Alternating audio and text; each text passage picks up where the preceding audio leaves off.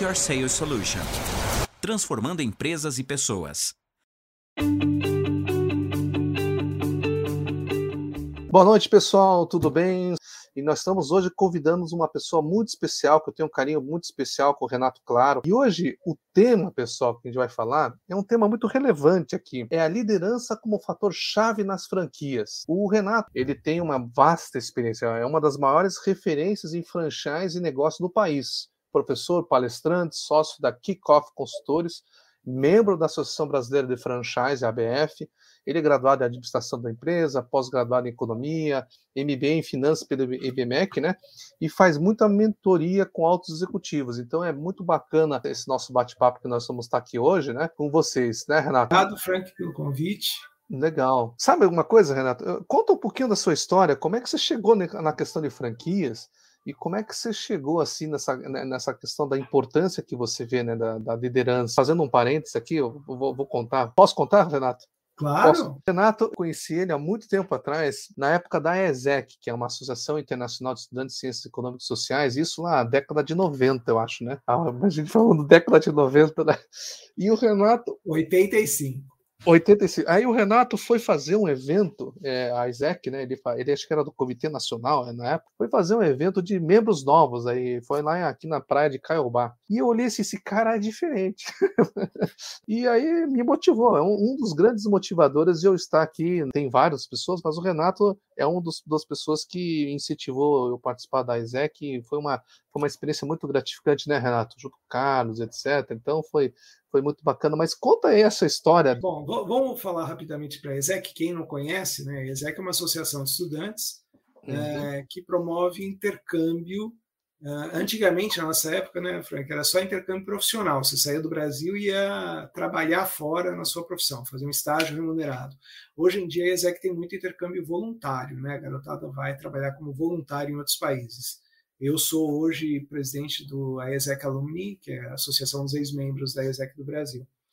E, e, a AESEC foi muito importante para assim, essa minha carreira em franquias, porque note que você está falando de uma associação de estudantes internacional. Né? Nós tínhamos a AESEC Internacional, nosso comitê internacional, que ficava na época, nessa época ficava em Bruxelas. Né? Uhum. Nós tínhamos o Comitê Nacional aqui no Brasil e os comitês locais nas universidades.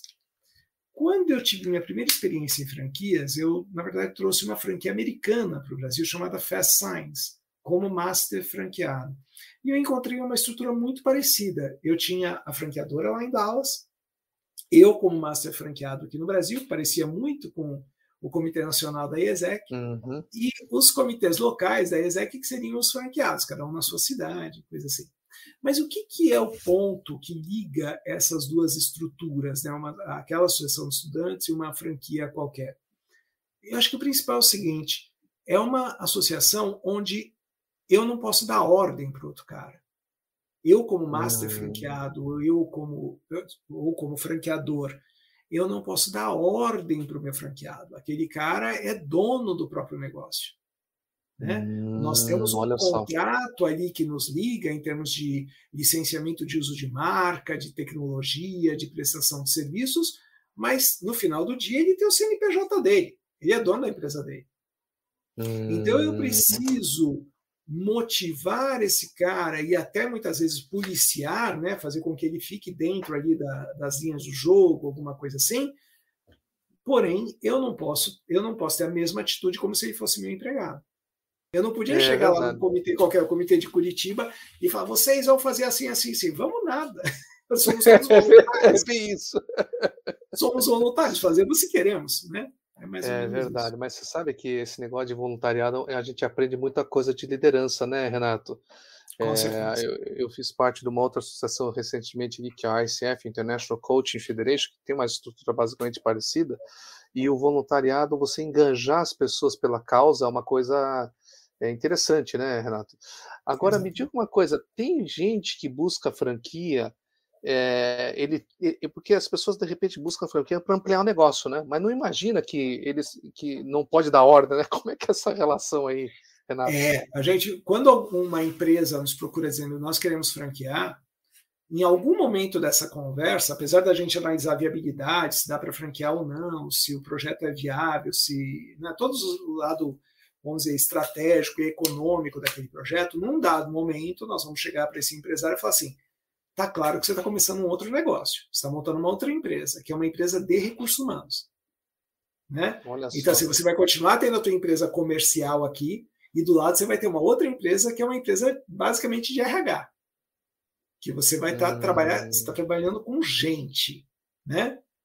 Porque um grande fator da, da franquia, quando se opta por franquia, você tem o seguinte dilema. Se eu expando a minha empresa com capital próprio, com unidades próprias, eu tenho o, eu vou, eu, eu tenho que fazer todo o investimento e eu crio uma estrutura muito grande que eu vou ter que gerenciar. Então você tem que ter um RH do tamanho de um bonde para gerenciar aquele monte de gerentes e de uhum. pessoas. Quando eu vou para a franquia, eu não tenho um investimento tão grande, eu tenho uma estrutura menor. Né? Mas eu abro mão de margem, né? porque esse cara que investiu uhum. precisa ficar com uma parte do resultado, eu não vou ficar com o resultado inteiro, mas principalmente eu abro mão de controle.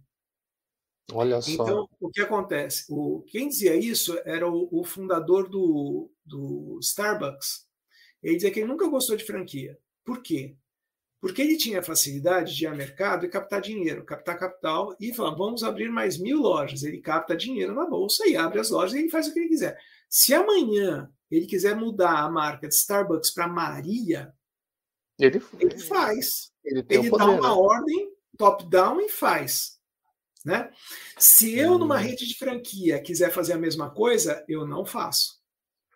Porque, Olha só. dentre outras coisas, eu preciso saber se esse pessoal vai embarcar nesse meu projeto, se eles vão comprar a ideia, se eles vão embarcar no projeto e se eles estão preparados para isso. Porque eu posso ir à bolsa, captar dinheiro e captar crédito, mas eu preciso saber se o meu franqueado está capitalizado para ele também fazer a mesma coisa. Então quer dizer que essa, essa questão da liderança em franquias é uma. Você tem o, entre aspas, vamos dizer assim, Renato, ele tem, você tem o líder, que é aquele cara que é o dono da franquia, é, tem uma lojinha lá, XPTO, né? E ele é um empresário, né? Ele é o líder daquela, daquela unidade. E tem o, o franqueador, o, né, o master lá, que ele também tem. Como é que, como, como é que seria esses comportamentos da liderança específica de um lado e do outro? Porque Vamos falar primeiro como é que cresce uma franquia, né? Por que, que alguém se interessa por uma franquia? Eu, eu vou até dar um passo antes. Hum, eu defino franquia como algo assim: franquia é um negócio que deu certo, que alguém transformou em processos para ser passivo de replicação. Primeira coisa, tem que dar certo, né? É, é um negócio que eu, eu, eu montei, deu certo, funciona, eu conheço esse negócio, aí eu transformo isso em processos para poder replicar. Replicar o um modelo. E aí né? faz a escala, né? Uhum. Por que, que alguém se interessa em comprar minha franquia? Porque ele vê a minha história de sucesso e fala, poxa, eu, eu quero ser parte dessa brincadeira. Então ele se espelha em alguém. Normalmente, você vê, aqui no Brasil a gente fala, ninguém vota em partido, vota nas pessoas. É aqui é a mesma coisa. As pessoas olham, veem aquela empresa crescendo e, e falam assim: nossa, olha como eles estão crescendo rápido, eu quero ser parte disso. E imediatamente eles vão e transferem isso da, da PJ para o fundador, ou para o cara que está à frente do negócio. Hum... Tem essa transferência de percepção. Aquele cara é de sucesso, entendeu? Ele tem sucesso. É comum, e você vê casos como, por exemplo, a imagem que tem o Alexandre da Cacau Show, né? Flávio uhum. Augusto, né? Uhum. É, Carlos Martins, né? o Selenzato, uhum. todos esses caras são caras muito bem sucedidos que as pessoas falam, e, e tem essa aura de, de sucesso, e as pessoas falam, eu quero ter o sucesso que esse cara tem. É, muito hum. poucas pessoas são racionais. Se a gente for racionalizar demais, eu, por exemplo, nas minhas palestras, nos meus cursos, eu digo assim: olha, gente, quando eu vejo uma franquia crescendo muito rápido, né, uma rede de franquia crescendo uhum. muito rápido, a única coisa que isso me diz, Renato, é que esse cara é um bom vendedor de franquia. Isso não quer dizer que o negócio uhum. seja bom ou que ele seja sustentável. Ah, olha só que interessante. E quando você então, fala quando a gente vai rápido... racionalizar, é, tem, tem um monte de argumento que eu falo, eu jogo um balde de água fria em todo mundo, mas não é assim que as pessoas agem. As pessoas olham aquele sucesso e elas já imediatamente miram no fundador, no presidente, no dono. E elas começam a, a, a se espelhar naquele cara. Eu quero olha ser que só. ele. Então aí olha que só. a coisa começa a pegar o fator liderança. Hum... Tanto que, hum. Frank, já vi 400 mil vezes né, coisas do tipo assim: você está numa convenção de franqueado, o pau tá quebrando, sobe um diretor lá da franquia, vai tentar acalmar a galera, não consegue, e não sei o quê. Tá, o pau tá comendo solto, sobe o fundador, todo mundo baixa a orelha, enfia o rabinho das pernas, e fica, ó, oh, porque tamanho é o respeito pela Olha história de sucesso daquele cara. Eu fico imaginando, convenção de franquia deve ser uma loucura, hein? Não, aí, aí que está o ponto. Quando é, o tema é por isso que tem uma liderança tão importante. Olha Quando só. O franqueador, seja o fundador ou a, a, a entidade franqueadora, tem liderança, as coisas vão calmas. Quando ah. você não tem liderança, tudo é discutido. Tudo é discutido. Tudo, tudo é objeto de discussão. Por que, que eu tenho que fazer isso? Por que, que eu não posso fazer do meu jeito? Por que, que isso? Por que, que aquilo? Quando Olha a liderança só. está presente, você tem uma liderança forte, as pessoas partem do princípio que assim, eu confio naquele cara, ou naquela entidade, né, naquela. Eu confio nele, eu sei que ele sabe o que ele está fazendo, eu posso não entender completamente por que ele está fazendo isso, mas eu vou junto com ele. Mas olha só que interessante como você está falando, né? É uma questão da vender a confiança. O, o, o, líder da franquia, além de ter todo o processo, a parte básica, né? Ele tem que criar confiança. E isso aí é uma coisa que. Como é que você vê assim nesses últimos tempos que você tem assim? Vai, é, é, é o líder tem que sair pronto, ele, ele desenvolve uma, ou ele tem carisma. É, como é que é, Renato, essa parte? Comenta um pouquinho mais para o nosso público aqui. No mercado especificamente de franquias, a gente tem isso mapeado. Tá? Existe um autor da Associação Australiana de Franquias e ele criou um artigo em, nos anos 90, começo dos anos 90. Eu tive com ele a primeira vez uma clínica aqui no Brasil em 94. Esse artigo chama The E-Factor, né, o fator do franqueado. Ele, ele, é uma curva que a gente conhece que diz assim: como se desenvolve a relação franqueador-franqueado no tempo? Quais são os estágios que essa relação vai passar? Então, isso tudo é medido no nosso mercado, é conhecido. Né? Hum. Então, a partir do momento que você sabe quais são os estágios de desenvolvimento, e essa relação é com cada franqueado, tá? Ah, com cada é franqueado assim, tem. É, entendi, todo franqueado entendi. vai passar por essas coisas. São estágios que a gente tem. O estágio GLI, que é o cara acabou de comprar a franquia e está deslumbrado. Aí depois você vai para o estágio FI, você vai conversar com esse cara, como é que estão as coisas? Ele fala assim, ah, tá aqui, eu tô, montei a loja, mas eu não ganho dinheiro por causa do royalty. O royalty fee, por isso que chama fee. Sim, por causa sim, dos sim. Aí depois, é tudo a culpa dos royalties. Ele não devia pagar royalties, ele não tem lucro. Aí depois passa mais um tempo, ele vai para o estágio MI, que fala assim, não, ó, tudo bem, eu já estou ganhando um dinheirinho e tal, mas isso aqui é porque eu fiz isso. Aí tudo que o franqueador tem, tecnologia, treinamento, tem valor nenhum. É uma negação. É porque é eu fiz. Ele que fez aquilo. Aí Mi. Depois do Mi vem o uh, Free, que é a fase que ele quer ter ideias geniais, sensacionais, fazer tudo do jeito dele. E a franqueadora não deixa. Né? Eu quero vender. Essa franqueadora, esse pessoal não entende da franqueadora, que o pessoal vem aqui no meu McDonald's. O meu, comprar... o meu mercado é diferente. É, é, é. O cara fala assim: ó, o, pessoal vem aqui pede um Big Mac e quatro pneus Dunlop. Aqui na minha cidade, todo mundo vem no McDonald's querer pneu. E a McDonald's não me deixa vender pneu. Né? Aí depois dessa fase de rebeldia, você vai para a fase é, C, que é a divisão. Ele começa a entender que ele está num, numa sociedade, ele está num grupo de pessoas que são os stakeholders daquela marca. Olha ele não é sozinho, não é só o umbigo dele que conta. Até que chega no Wii que você está num estágio maduro da, da coisa. Então, assim, essa curva é conhecida e você tem duas situações. Nem todo mundo vai passar por ela, toda hum, vai desistir no meio. Vai desistir é, no meio. E a velocidade com que cada um passa por essa curva depende do franqueado, mas depende muito do franqueador. Hum... Então, quanto mais o franqueador for um cara que sabe mexer com gente, que sabe o que é liderança, de novo, né? É, e isso não é só, não é intuitivo, isso é estudado, né?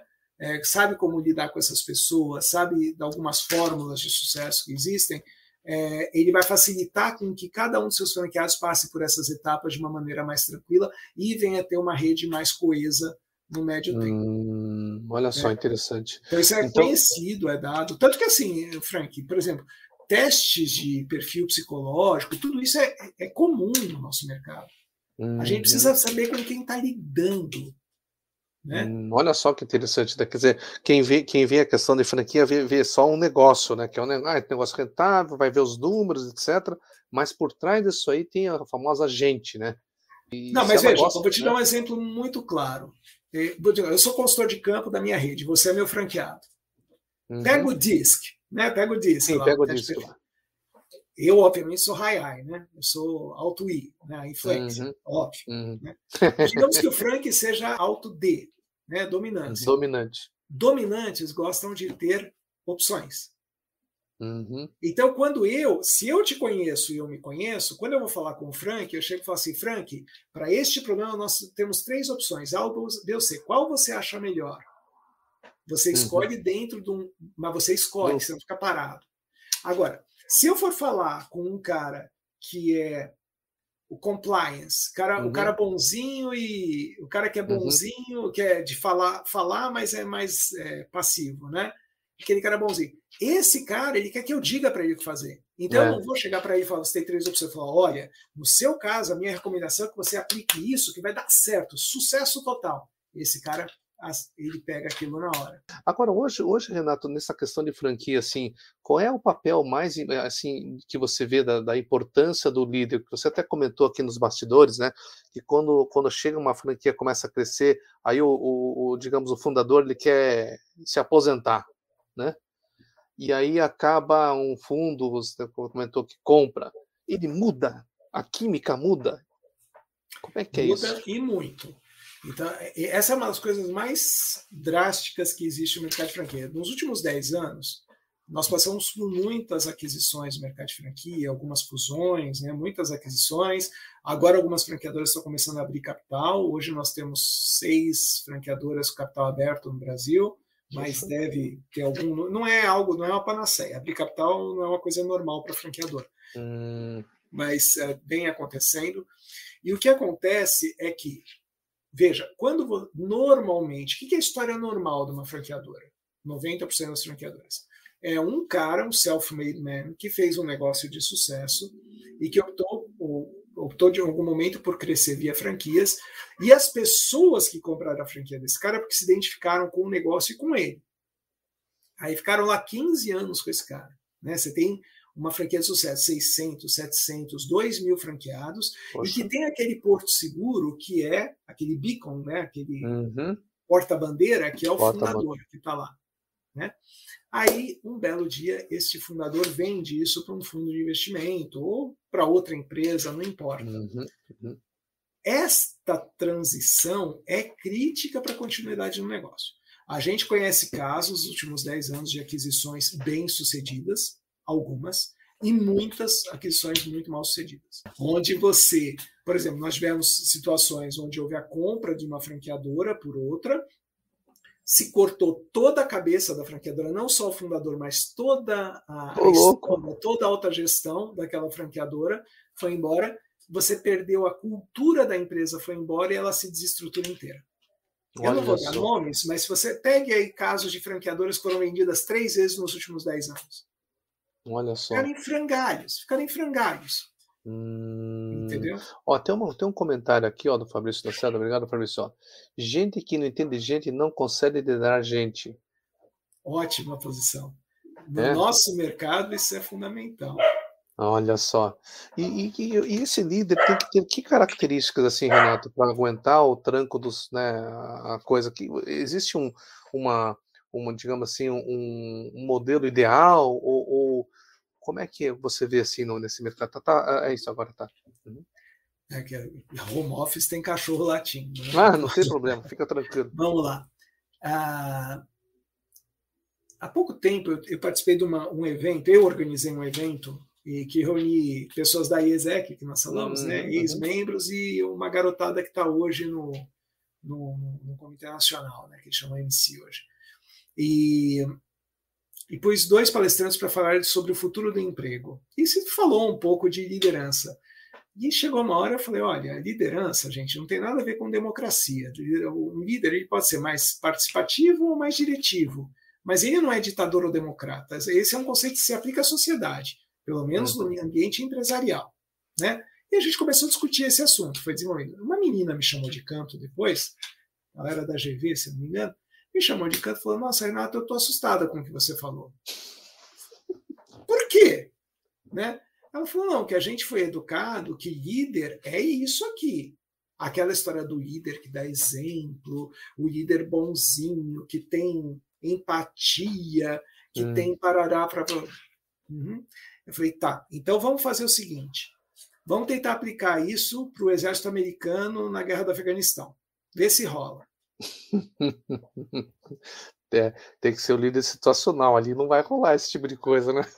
Não, existem N modelos de liderança, cada uma adequada para uma situação.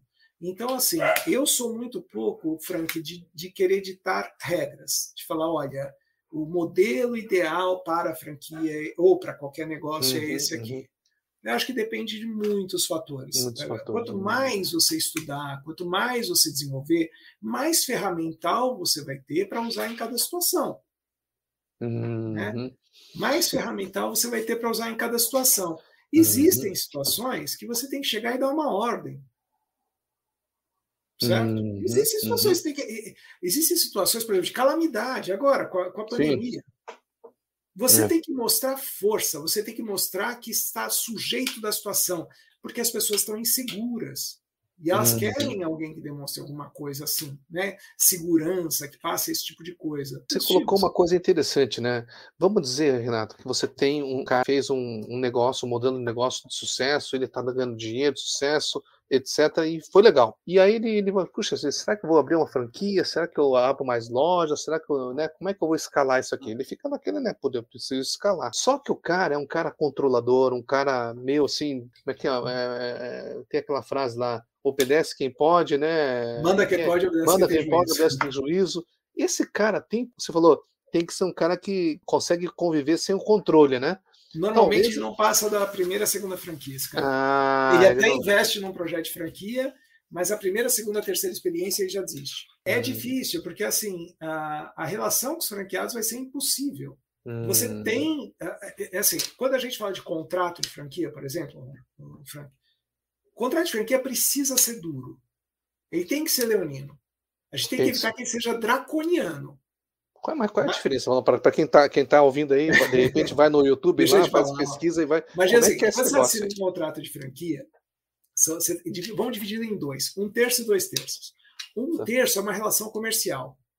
Frank, eu te dou o direito de uso da minha marca, eu vou te prestar determinados serviços, vou te dar treinamento, suporte, fornecer produtos e o diabo, e você vai me pagar por isso. Tá? E, isso é uma relação comercial. Dois terços do contrato é o seguinte: Frank, você acabou de entrar para o clube dos stakeholders dessa marca.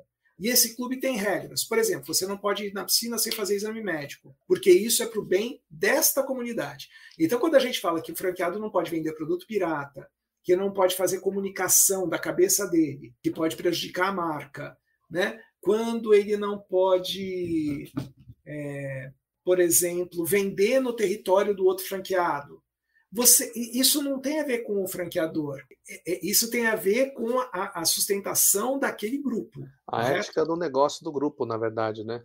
Então, neste caso, veja, o, o franqueador, nesse caso, ele é um síndico daquele condomínio. Certo? O que uhum. interessa para ele é o outro lado do contrato, é onde ele vende e recebe. Neste caso aqui, é quase que aquela coisa quando você assume como síndico do condomínio. Você está recebendo lá, um, você deixa de pagar o condomínio e, e, tem uma tremenda dor de cabeça na tua cara, né? Sim, sim, sim. Não está disposto a entender isso, que vai ter que lidar com muita gente, é melhor nem começar a brincadeira. Por hum. outro lado, assim, é, é, o que eu te falei. Esse, esse essas, é esses caras podem querer fazer loucura e eu preciso de um contrato duro para segurar essas loucuras. Ah. Agora, quando é que eu digo que ele passa a ser draconiano? Isso, vamos lá é quando este franqueador perde a noção de que o papel dele é de síndico daquele grupo e ele passa a falar: não, você vai me obedecer porque eu sou o dono, eu sou o fundador. Entendeu? Hum. Eu quero assim, por quê? Porque o negócio é meu, a bola é minha, o brinquedo é meu. Se não fizer o que eu quero, eu pego a bola e vou embora. Esse é o draconiano. aí, aí eu transformei esse mesmo contrato em draconiano, porque ele foi ah. usado de maneira errada. Então, hum. O contrato tem que ser duro, porque eu tenho uma comunidade de pessoas muito diferentes que eu preciso ter poder para segurar, para preservar a própria comunidade. para preservar a comunidade. Olha só que interessante. E isso tudo, como é que é essa questão do fator chave, né? Que a gente colocou liderança como fator chave nas franquias. Como é que você é, assim mede isso? É, é, um fator muito importante. Comenta um pouquinho com a gente. Uma vez isso, eu voltei legal. de uma convenção nos Estados Unidos, da, da FESAI nos Estados Unidos, e lançaram lá um produto novo. A nossa empresa fazia o quê? Faixas, banners, né, decoração uhum. de carro. A história de fazer sinalização com adesivo, nós que implantamos uhum. isso no Brasil em 92, né, a Fast uhum. Science. Né, nós trouxemos para o Brasil em 92. E aí, começamos a vender imagem digital. Aquelas, as primeiras impressoras de 1,20m de boca, tal, fomos nós que tivemos, né? aquelas HP de 1,20m, até chegar aquelas Vutec, máquinas de 8 metros para fazer gigantografia, coisa assim. Uhum. Nós começamos a vender isso aqui no Brasil. Bom, para eu vender imagem digital, eu precisava de suporte para a imagem. Então, imagina você, Frank, está indo para um evento, num hotel, e você vai levar. Lembra aqueles pop-up displays? Aqueles Sim. que você levava numa caixa, abria, ficava aquele é. de carpete no fundo uhum. com a imagem, e você participava de uma feira com aquele negócio, certo? Uhum. Bom, então aquilo não tinha no Brasil. Então, eu, eu, ainda em Dallas, eu fui negociar com um fornecedor lá, né? E providenciamos toda a importação para o Brasil. Quando chegou a nossa convenção, isso foi em fevereiro, quando chegou a nossa convenção aqui em maio, fizemos uma convenção belíssima no hotel, uma coisa assim. Eu trouxe gringos para fazer o lançamento desse produto, mas era uma coisa assim: os meus franqueados estavam acostumados a vender um banner por 200 reais. Né? Uhum. A sinalização num carro, uma ambulância, por exemplo, aquelas ambulâncias da Mil que eu fazia por 4 mil reais, alguma coisa assim, né? que era o mais caro que tinha. Né? Uhum. Aí, de repente, eu chego com um negócio que vale no mínimo 35 mil reais. Então, fizemos um tremendo lançamento de produto, uma coisa uhum. maravilhosa tal, na convenção. A hora que acabou, tá todo mundo feliz tal. Eu falei, e aí, o que, vocês acharam do produto? Né? O que, que vocês gostaram? Passamos o microfone. Os caras falaram, pô, super bacana, mas não vou vender isso aí, não. Gastamos uma baba de dinheiro para fazer isso tudo. Cara, eu não sei vender negócio de 30 mil, não. Eu sei vender faixa de 200 reais. Hum. Ou seja, você pega esse projeto inteiro e joga no lixo. Porque se a rede não embarca no teu projeto, você pode ter desenvolvido o melhor projeto do mundo, se a rede não embarca, não vai. Agora, pega um caso, vamos pegar aí de Curitiba, o Boticário. Né? Uhum. Boticário, líder de mercado, lindo, maravilhoso, vai e solta um, não um produto, mas uma marca nova. Uhum. Quem disse Berenice, ou, e ou tantas é. outras que já fizeram quem é que comprou as franquias Quem disse Berenice? Acho que eu, eu vou chutar, posso? Pode. Os caras do Boticário, né? Não, as franquias todas, do Boticário. Todas. Os caras do Boticário pegaram tudo, não vai para fora. Olha só. Então, assim, eu estou tão satisfeito com o meu franqueador, isso aqui é uma, uma relação madura, de anos, que o franqueador lançou, eu vou embarcar, mesmo que eles saibam que eles estão participando do custo de desenvolvimento daquela marca junto com a franqueadora. A marca quem diz Berenice não tem, não tinha, à época, uma história de sucesso por trás dela. Mas eu tenho confiança que o meu franqueador sabe o que está fazendo. Então, a hora que eles fazem esse pré-lançamento, os franqueados já vão lá, assinam tudo, falam, não vende para ninguém de fora, não, é tudo nosso. Olha só. Teve é. casos, por exemplo, é, uma, uma empresa de educação que eu participei, né, tinha 700 franqueados no Brasil. E eu estava na holding, né? eu fui organizar a holding dessa empresa. E acabei lançando uma empresa de educação via satélite, né? nesse, nesse movimento. Uhum. Aí. O, o, o, fundador da empresa pegou o aviãozinho dele, saiu viajando pelo Brasil. Quando ele voltou, ele me voltou com 300 contratos de franquia. Cara, meu. Você vê, olha só, volto de, volto de novo para você, né? A questão muitas vezes é, é o que o líder tem que, que mostrar confiança, né? Também, né? Isso ele tem que ser confiável, mas ele tem que mostrar que é confiável. Não basta, só, não basta só ser, tem que parecer, né? Tem que exercitar a liderança. Exercitar, olha, eu gostei dessa palavra. Exercitar. Por exemplo, essa empresa de educação, Frank, para você ter ideia, a ordem que nós tínhamos é o seguinte: 100% do faturamento de royalties deve ser usado para fazer os franqueados felizes. Eu nunca viajei tanto na minha vida, eu voava todo dia. Todo dia. Nós tínhamos quatro canais de satélite para TV corporativa, para falar com os franqueados o tempo todo. Façam os caras felizes. A gente não ganhava dinheiro com royalty, ganhava dinheiro com outras coisas. Hum, em educação, normalmente você ganha dinheiro na, na editora, né? não, não no royalty. Entendi. Por isso que é, por isso é aquela questão, né? Eu gostei dessa palavra que você falou, né? Exercitar, né? É isso aí. Exercitar. Tem que ser tem que parecer, mas tem que exercitar, porque aí você vai virar, você acaba sendo, né? É uma Exato. coisa interessante. Tem alguma história que você, porque, porque as pessoas olham assim para a franquia, puxa, vou, vou agora vou ganhar dinheiro, tal, mas você, você tem alguma história assim que, cara, não era para o cara ser é, ter franquia? Você via esse Franqueador cara... ou franqueado? O franqueador, tipo assim, o cara, o cara tem um negócio, desculpe, um negócio, e ele vai abrir para franquia. Então o cara é o dono da, da marca, né? Mas você olha assim, cara, esse cara vai fazer, não, não vai dar certo. Tem algum caso assim? Ou depende muito da. Não, tem, tem, mas eh, normalmente esses não ficam nem famosos, porque eles morrem logo no começo. E tem muito. Se você pegar a, no site da BF, Associação Brasileira de uhum. Franquias, tem uma aba lá em cima chamada Números do Setor. Então você uhum. consegue baixar todos os levantamentos numéricos, por exemplo, nós temos agora do segundo trimestre né, de, de 2021, está lá publicado, e um dos números que você vai ver lá, sempre, normalmente é publicado no primeiro trimestre isso, é o número de franqueadoras que se desligaram da BF no ano anterior. Ah, olha por só. quê? São pessoas que lançam projetos de franquia e que por um motivo ou por outro ele não decola. Hum, Muitos deles são por causa disso. Quando o cara percebe no que ele se meteu, fala, puta, eu vou ter que lidar com gente. Não, não quero. Não Olha quero. só que interessante, né? Você vê, volta sempre a mesma situação, né? Não só empresário, como eh, né, o pessoal de franquia, ele, ele, existe esse fator gente, né? É. E fator gente você mobiliza com o fator liderança. Exatamente. Não, e toda aquela questão que a gente tem. Depois vem os, os atributos de uma boa liderança. Aquela história, ah, você tem que ter propósito, né? tem que ter uma certa consistência nas suas políticas, né? tem que ter uma série de cuidados. No momento que a gente está vivendo hoje, dessa história toda de cancelamento por qualquer coisa que você diga. É verdade, é, uma, é verdade. Você faz uma. Nós que somos velhos, né, Frank? A gente faz não, as não piadas velho, que a gente não, fazia. Você que é não, brincadeira. As piadas que a gente fazia, se fizer realmente péssimo daquelas piadas que a gente fazia, seja é soterrado. E, e aí você corre o risco é, de, de desandar alguma coisa. Então você precisa de consistência. É, aí eu acho que isso acaba entrando com essa história de praticar a liderança, né? Praticar você tem a liderança. Que, é, você tem que fazer constantemente para poder manter um nível uh, adequado de moral, de liderança. É, hum. Tem que ser praticado. Não, não tem adianta. que ser praticado, né? Olha só. Neste mercado, como eu te falei, uma coisa é você dizer assim: eu tenho uma empresa de varejo com 300 filiais e eu preciso motivar os meus gerentes, os meus diretores e por aí vai. É um formato. É um né? formato. Uhum. É um formato. Aí eu tenho a mesma coisa, as mesmas 300 unidades de varejo e tal, mas com franqueados. É outro formato. Não é rocket uhum. science, mas é diferente. Uhum. De novo, qual é a grande, o grande fator diferencial para mim? Eu não posso dar ordem para ninguém.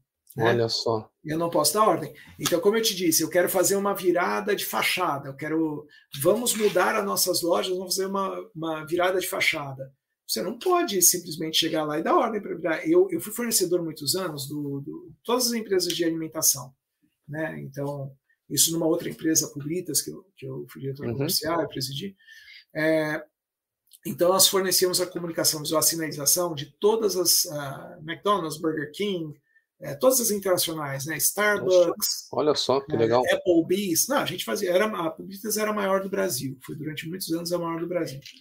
E. Então, assim, era muito comum. Quando você pegar uma rede dessas muito grande, eles falavam assim: ó, vamos mudar determinada coisa. Pega o McDonald's como caso.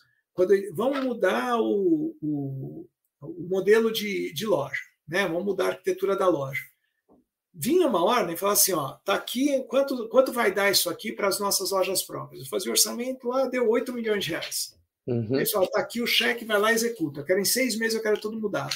Beleza. Chega para ele. Tá bom, e os franqueados? Os franqueados, calma. Agora, você, eu que fazia a comunicação, o cara da engenharia que faz a obra, o cara dos móveis, nós nos juntávamos, a gente ia fazendo tour pelo Brasil, mostrando para descobrir quando é que ele estaria capitalizado para fazer aquela mudança.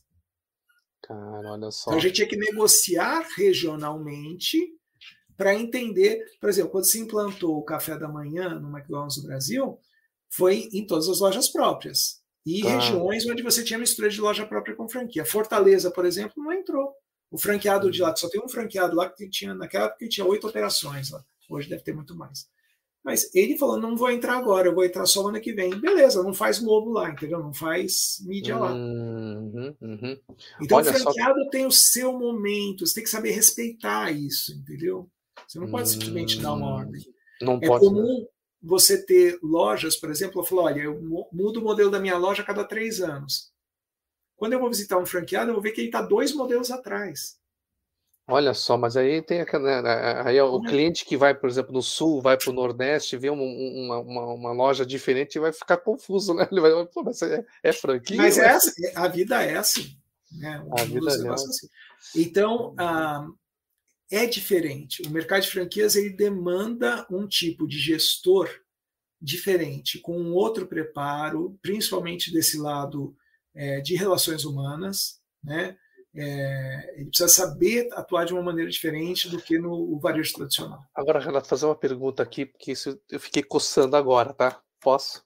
Claro. Cara, e a questão do ego? Como é que o pessoal lida com isso aí? Porque deve ter alguns egos infláveis aí, não tem não? Claro que tem. Principalmente assim, quando você fala aquele fundador que fez um negócio de sucesso, tal, tá ganhando muito dinheiro e não sei o que, não sei o que. Não, o ego do cara vai para a lua. Só que tem, tem momentos que esse ego dele, que ele quer aparecer, ajuda a vender mais ainda. Hum, é uma história Entendeu? de sucesso, né? É, é, é aquela história de sucesso, ele se mostrar, ele aparecer na TV, e aquela coisa. Isso vende mais ainda, porque as pessoas compram sucesso. Olha só, pessoas, pessoas compram sucesso. Olha só que legal. É, Frank, é, é, comum você ver situações do tipo, eu já vi franqueado se sentindo feliz porque o franqueador dele comprou um avião novo. Entendeu? Assim, mas não foi uhum. você que comprou o avião, entendeu? Mas é, é, é, é, a mesma tribo, né? Porra, mas. É. Então, então, assim, é uma, é uma relação diferente. Entendeu? É uma relação diferente. É uma relação diferente. Existem os mais racionais, né? existem as empresas mais racionais e que também atraem pessoas mais racionais. Olha só que interessante. Você ah, tem é... empresas. Então, dependendo do estilo do franqueador e do, e do, de, do fundador, do franqueador, ele também vai atrair pessoas de, esti de, um estilo diferente, compatível com o dele. Sabe que a gente estava fazendo uma, uma convenção aí, acho que foi da duas semanas atrás, com uma empresa de é, leilão, né? Leilão de carros. E foi interessante que a gente fez lá e, e descobriu-se lá, a gente fez um testezinho lá, aquele negócio da, do sistema representacional, né? Que muita gente era muito de um tipo. É, e o, é CEO ficou meio, o CEO ficou meio incomodado. Ele falou assim: putz, cara, tinha que ter, tinha que ter mais diversidade, né? Porque as coisas não estavam. Então, e, e, e, quando você fala essa questão da, de, de vai atraindo as pessoas do mesmo tipo, pode, pode acontecer também, eh, como é que chama? Olhar por um ponto cego, né? Eu vou te dar um exemplo objetivo. É muito comum no mercado de franquias que o fundador seja um grande comercial. Aquele cara uhum. vende gelo para pinguim. Ele foi assim gelo. que ele fez sucesso do negócio dele lá inicial, do Lojinha. O lojinha, uhum. lojinha, lojinha do Patrício. Ele fez sucesso porque ele vende gelo para pinguim. Esse cara é um avião, ele vende qualquer coisa para qualquer um. Né, aquele papagaio. Fala para de novo, no diz que ele é o altíssima influência, né? O cara uhum. fala para danar. Então ele fez um negocinho. Aí ele começa a crescer, tal, acaba montando a franquia. E como é que ele vende franquia? Do jeito que ele sabe vender. No gogó. Né? No gogó. Este tipo de gente é muito comum eles falarem o seguinte: quando um candidato à franquia começa a perguntar muito de números, ele já fala: Ih, esse cara está querendo saber muito de número e não vai dar certo, não, viu? Por quê? Porque ele não sabe lidar com números, ele não sabe lidar com questões mais racionais. Ele só hum. sabe ser daquele jeito, gogó. Ele sempre gogó. teve sucesso vendendo no grito, no gogó, no, emoci no, no emocional. E teve sucesso com isso, parabéns para ele. Uhum. Mas quando se aproxima dele aquele cara que tem um outro estilo, que precisa de números, ele demanda outro tipo de atenção, esse cara é expulso do processo. Porque o franqueador mesmo fala: Ih, esse cara quer saber muito de número e não vai dar certo, não. Porque o que dá certo para ele é a venda que ele sabe fechar, que é a venda do Gogó. O que, que ele atrai, então? Pessoas que são levadas por este tipo de comportamento. Beleza. Lá na frente, depois de 10 anos, você tem. Como é que esse grupo, franqueador sai, esse franqueador sai e vende a franquia para um fundo que põe um, um, um, sargentão lá na frente. Um cara que quer saber de números, metas. E aí, o que acontece? Olha só que interessante isso Você aí. Você desestrutura toda a empresa. Porque o estilo das pessoas que estavam lá era aquele estilo que foi atraído para aquele vendedor de gelo para pinguim. Hum. Tem mais uma perguntinha aqui, ó, que vem, não sei se é uma afirmação aqui, ó lá. Meu filho trabalhou em um restaurante chamado Franco Americano, que não foi para frente porque teve a época que o dono vendia tudo, virou um restaurante normal. É, Isso acontece. Acontece, o cara acaba. É, é aquela história. Só não vendia pneu, eu acho, mais bem. É, eu, eu, fiz, eu, fiz, uma tentativa de ressuscitar uma rede chamada é, é, Chiquenin. Foi a primeira rede de frango frito do Brasil. Eu tentei ressuscitá-la, não, não foi muito bem sucedido, não. Mas o, o que eu conheci, portanto, a frango americano por causa da Chiquenin. Né? Mas é isso, o cara começa a ampliar muito o cardápio, então assim, ele, ele não tem sucesso, qual é a solução? Vou ampliar o cardápio. E vai ampliando, aí vira. Você perde identidade também, você não tem uma, uma um foco único para o cliente, né? E, e, esse que é o problema. O franqueado, quando percebe que não está fazendo dinheiro, ele vai procurar soluções mágicas dentro da capacidade dele. Entendeu? Olha ele só. Procurando soluções mágicas e ouvindo um monte de palpite de gente, né? E, uhum, uhum. E, então é isso que muitas vezes você vai ter problema com o franqueador. Então assim tem que ficar muito claro. Para uhum. participar de uma rede de franquias, você tem que entender que não pode tudo. Não pode Agora, tudo, né? você tem que confiar que a franqueadora é competente, está desenvolvendo produto, está desenvolvendo programa mercadológico tal, e isso vai agregar no futuro. Se você não hum. confia nisso, não entre. Você lembra o. Eu não lembro o nome dele, o filho do Stephen Covey? Né? Sim, Stephen Covey, parece. É. O, o, o Stephen Covey né, tem os sete hábitos sim, de pessoas. Sim, Stephen Covey. Uhum, O Stephen Covey é os sete hábitos de pessoas muito sim, eficazes. Aqui, ó, né? Esse aqui, ó. Exatamente. É. O filho dele escreve sobre confiança. É verdade, tem um o outro. O tema do filho dele é confiança. E, a, e, isso também é extremamente importante no mercado de franquias, porque, e tanto que assim, durante uns 4, 5 anos foi best-seller no nosso mercado. A gente falava muito sobre isso. Uhum. Por quê? A, a confiança é inversamente proporcional ao custo. Então, é assim, ó. Quanto mais confiança eu tenho, menor custo eu tenho. Ah, entendi. Por porque o cara já. É. Se eu não tenho confiança, eu tenho que ter controle. Então você tem que ter auditorias, tem que ter processos complicados, tem que ter um hum. monte de coisa. Hum. E isso gera eu, esse tal de custo Brasil. Frank, eu morei, você lembra, eu fiz estágio da, da IESEC na Dinamarca, agente de produto, é. gerente de desenvolvimento de produto de uma empresa de alimentação na Dinamarca. Aí uma vez um vizinho meu de sala, um colega meu de sala, ele ia mudar para a fábrica. Né? E ele chamou um caminhão Chegou o caminhão lá e ele começou a carregar a mesa, a cadeira, colocar tudo no caminhão. E eu fui ajudar, né? Só estava o motorista do caminhão e ele carregando, eu ajudei a carregar tudo. Chegou uma hora eu falei, Jens, você não precisa fazer um documento que você vai sair com isso daqui, né? Com esse material todo, quer que eu vá adiantando o negócio? Ele, que documento? Eu falei, cara, como é que você vai sair na portaria? Como é que o, o cara da, da, segurança da portaria vai ser que você não está roubando os móveis da empresa? Ele falou, por que eu estaria roubando? Aí depois você falei, mas para circular na rodovia, você vai ter que mudar de uma cidade para outra, você vai circular um caminhão cheio de coisa da empresa sem uma nota fiscal, uma coisa assim. Ele ficou olhando para mim. Mas para quê? falei, como é que o governo vai saber que você não está vendendo isso para alguém, não está recolhendo imposto? Mas por que eu faria isso? Olha só a consciência. Bom, isso aí resultou no seguinte: um dia o presidente me chamou para almoçar com o controller, com um monte de gente. Ô, Renato, conta pra gente esse negócio que você falou pro Jens aí de nota fiscal de simples remessa, nota fiscal de. Puta, eu acho que a gente nunca foi tão achincalhado na vida. Porque assim, aí os caras falam, pô, por isso que aquilo lá não vai para essa América Latina, não vai para frente. Para que tudo isso? Olha então, só. Confiança, o, o, a nossa conta de telefone é uma empresa de 40 mil empregados. A conta de telefone vinha o número do PABX e o total da conta. Eu cheguei um dia e falei assim, mas como é que você sabe que a companhia telefônica não está roubando a gente? Aí a pergunta foi, mas por que eles fariam isso? Putz, olha só, é verdade, eu vou até anotar. como é que a confiança é inversamente proporcional ao custo, né? Que você falou, né? Ao custo de controle. É verdade. Porque hein? você tem que ficar criando níveis de controle, de auditoria, de documentos, de processos, não sei o que, que, que travam tudo.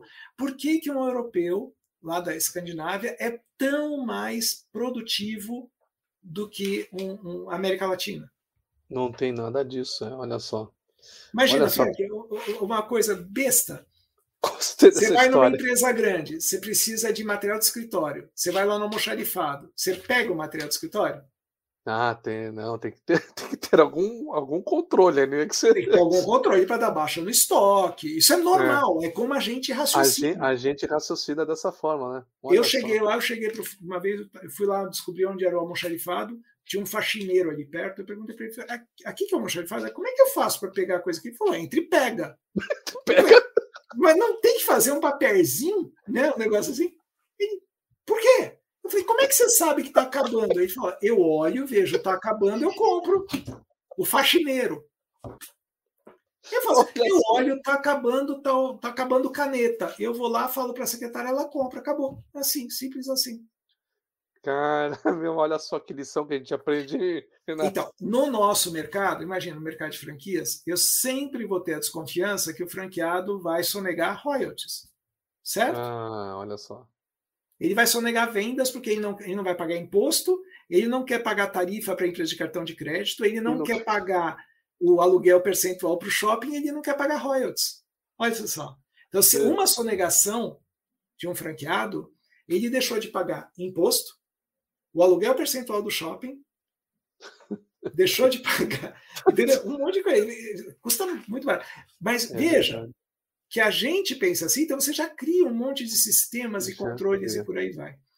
Olha Se só. você consegue um ambiente onde o franqueado enxerga valor em estar com a franqueadora, fala, esse cara me entrega muito mais do que eu pago para ele, ele hum. paga o royalty feliz da vida. É, olha só o conceito. Olha, essa lição é linda, hein? De cultura, né?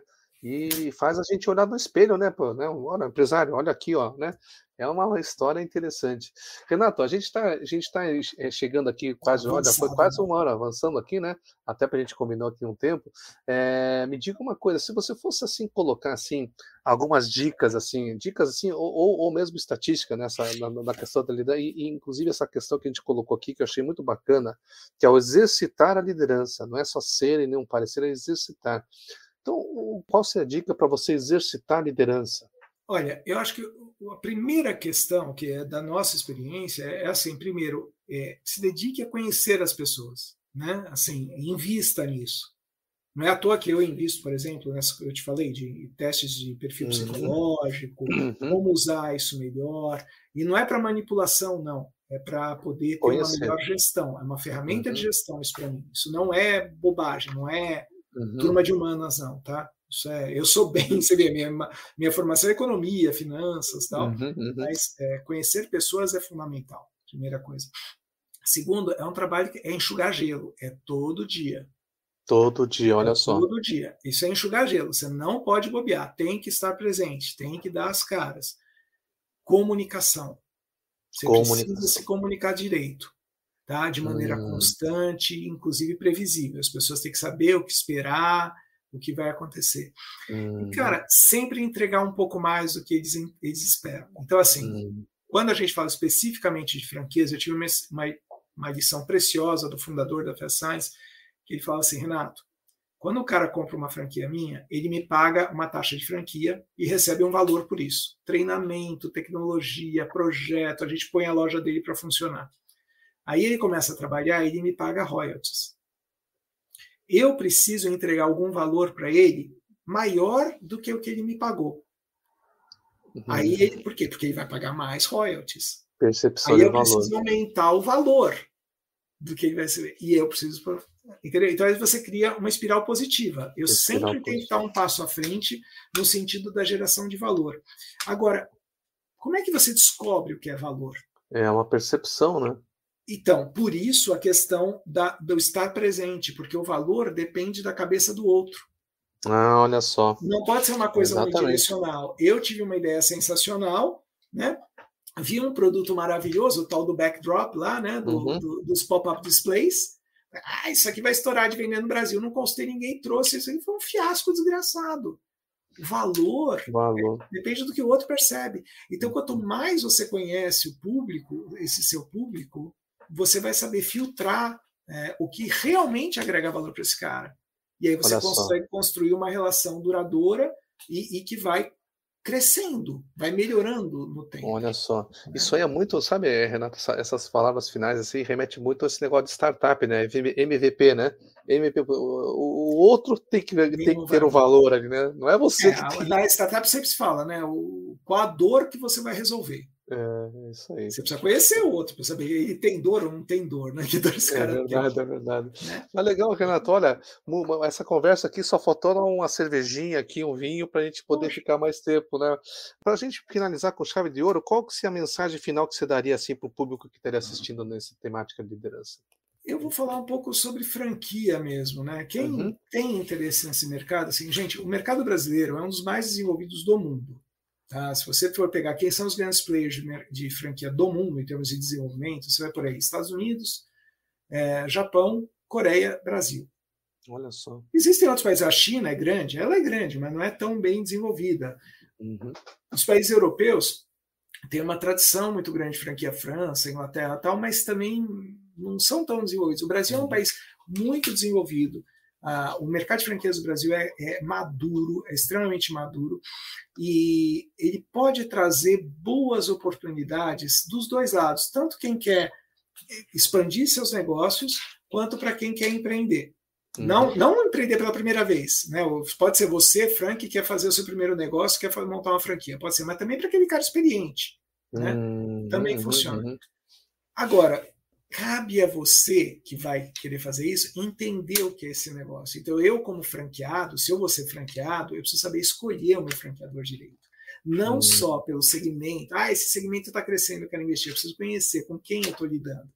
E do lado do franqueador também, entender que, olha, você tem o seu negócio atual, você vai criar uma empresa de recursos humanos, você vai lidar com gente, você está preparado para isso? E se sim, arme-se prepare-se para isso, você vai lidar com gente. No final do dia, a gente acaba chegando no fator humano como um dos principais para o sucesso Olha de qualquer rede de franquia. Hum, legal. E Renato, me diga uma coisa: se alguém quiser entrar em contato contigo, como é que a gente pode. Gostou da, da ideia, quer trocar uma ideia? Como é que seria o acesso? Uma das formas é via LinkedIn, coisa mais fácil do mundo. O meu, o meu é muito fácil, só pegar meu último nome, claro. é, é LinkedIn barra IN barra claro. Uhum ou certo. Renato Claro, você vai chegar lá. Vai fácil, ou, né? Ou o, o, o, Instagram também é muito fácil. Né? Eu uhum. tenho hoje um site que é renatoclaro.com.br. Lá vocês encontram tudo. renatoclaro.com.br. Tem o meu site, renatoclaro.com.br. Dali vai para Kickoff, vai para as nossas empresas sim, sim, sim. e vai para onde hum, quiser. Marcos está falando assim, show, parabéns aqui. Obrigado, Marcos Vinícius. Né? Obrigado. Você né? está onde que você é, Marcos? Está por aqui? O Marcos é, é da editora Gente. Ah, da editora Gente, olha só. É, conheço. Legal. O Marcos tá, é responsável pelo meu próximo livro. Olha que bacana, bacana. A editora Gente, é, eu, eu, lembro quando eu, na faculdade já lia, é, tinha chique na editora Gente, né, naquela, fazia muita negócio de é. análise transacional. Não, eles né? têm, um, eles é. têm um selo fantástico chamado selo Autoridade, que é fantástico. Eu recomendo quem Legal. tiver interesse em escrever um livro, tiver esse sonho, procure esse pessoal que eles são ponta firme. Legal. Em Legal. março deve estar saindo aí o nosso Opa, livro. É mesmo, como é. escolher o seu negócio. É isso, como escolher o seu negócio. Legal. Então, pessoal, não esqueça, hein, ó. Março vai ter um livro do Renato aí. Anota aí para a gente poder né, ter essas, essas informações, né, aprender um pouco mais, né, Renato? Mas beleza, Renato.